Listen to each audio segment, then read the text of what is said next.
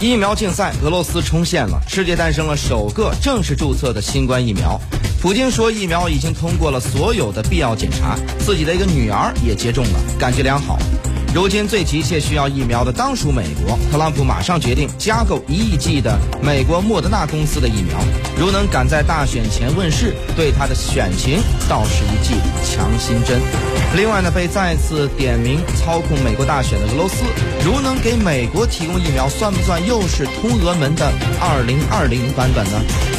在今天节目当中，将请出各路嘉宾做出深入分析。北京现场的中国社科院俄罗斯东欧中亚研究所研究员江毅先生，以及中国国际问题研究院美国所所长滕建群先生。香港现场，香港医务委员会执照医生协会副会长唐继生医生。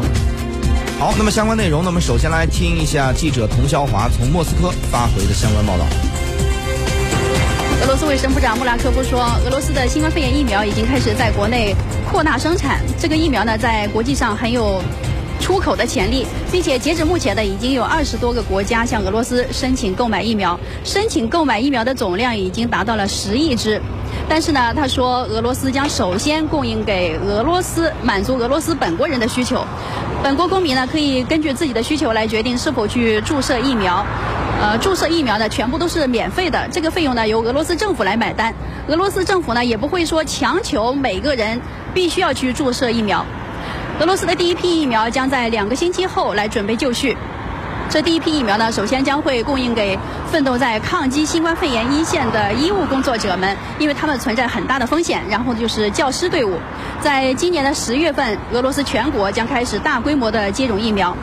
关于疫苗是否安全，卫生部长穆拉什科说，俄罗斯的疫苗每一个独立包装上呢都有一个单独的安全代码，这个安全代码呢就相当于是这个疫苗有属于自己的呃独特的数字护照。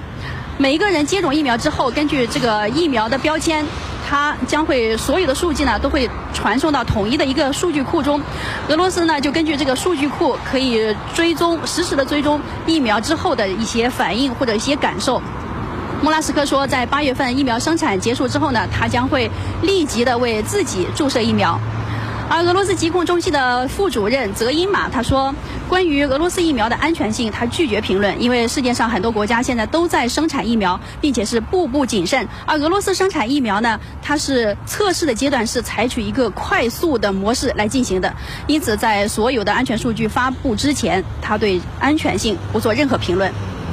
以上就是我所掌握到的信息。